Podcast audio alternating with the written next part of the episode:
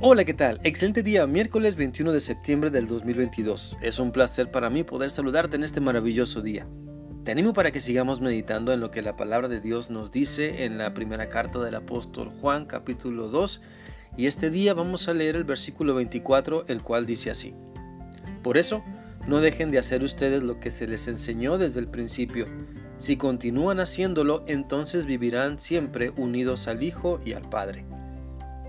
Este pasaje de la palabra de Dios nos anima para que pongamos en práctica la buena enseñanza bíblica, para que no nos olvidemos de la voluntad de Dios en la cual hemos sido instruidos muchas veces desde la infancia. Es claro que este pasaje, bueno, Dios usa al apóstol Juan para recordar a la iglesia la importancia de mantenernos fieles a la palabra de Dios, a no olvidarnos de practicar lo bueno, lo agradable delante de nuestro Padre Celestial, porque ¿de qué sirve tanta enseñanza bíblica si no la ponemos en práctica? ¿De qué sirve saber que Dios es amor si yo no reflejo su gran amor? ¿De qué sirve saber que Dios tiene un maravilloso plan para mi vida si no lo quiero seguir y me aferro con uñas y dientes a los pecados que estoy abrazando? Por eso es importante recordar lo que la Biblia dice también en Hebreos 13:16. Nunca se olviden de hacer lo bueno ni de compartir lo que tienen con los que no tienen nada. Esos son los sacrificios que agradan a Dios. Entonces, si sabes que tu tiempo de oración con Dios es importante, enfócate en ello y no lo dejes para después, porque por medio de la oración Dios también te va transformando y haciendo entender muchas cosas que solo cuando te humillas ante Él y oras podrás aprender. Si sabes que la palabra de Dios te fortalece y tiene las instrucciones para que te vaya mejor en la vida, entonces enfócate en leerla, en estudiarla, en meditarla, en memorizarla, en practicarla, para que puedas tomar mejores decisiones en base a lo que Dios te muestra en su palabra. También si te han enseñado la importancia de congregarte, no te alejes de la iglesia, no te aparezcas de vez en cuando, mejor comprométete con Dios y su obra, participa en tu iglesia local, disfruta lo que Dios quiere enseñarte a través de, su iglesia. La Biblia dice en Hebreos 10:25 lo siguiente, no dejemos de reunirnos como hacen algunos, al contrario, animémonos cada vez más a seguir confiando en Dios y más aún cuando ya vemos que se acerca el día en que el Señor juzgará a todo el mundo.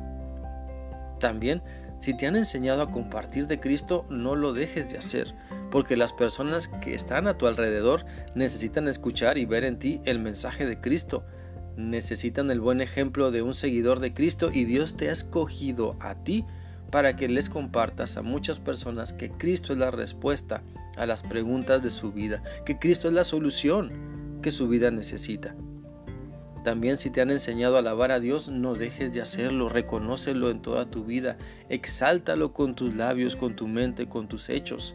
La Biblia dice en el Salmo 52.9 lo siguiente, Dios mío, yo siempre te alabaré te daré gracias por todo lo que has hecho.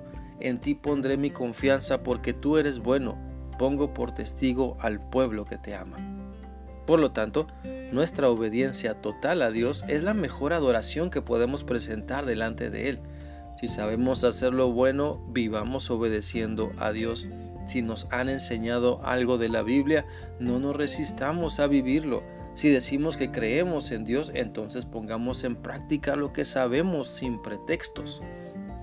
Porque mejor es caminar en la voluntad de Dios que una vida llena de soberbia, pretendiendo poner pretextos para alejarnos de Dios, de su iglesia y de las prácticas que sabemos que Dios quiere de nosotros.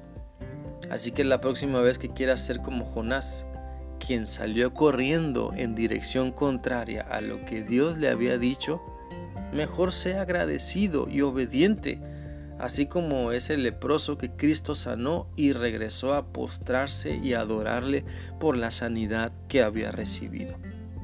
Te invito para que vivamos unidos a Cristo y que nuestra relación con Dios nos lleve a conocerle más y a obedecerle mejor. Espero que esta reflexión sea útil para ti y que sigas disfrutando de este maravilloso día. Dios te guarde. Hasta mañana.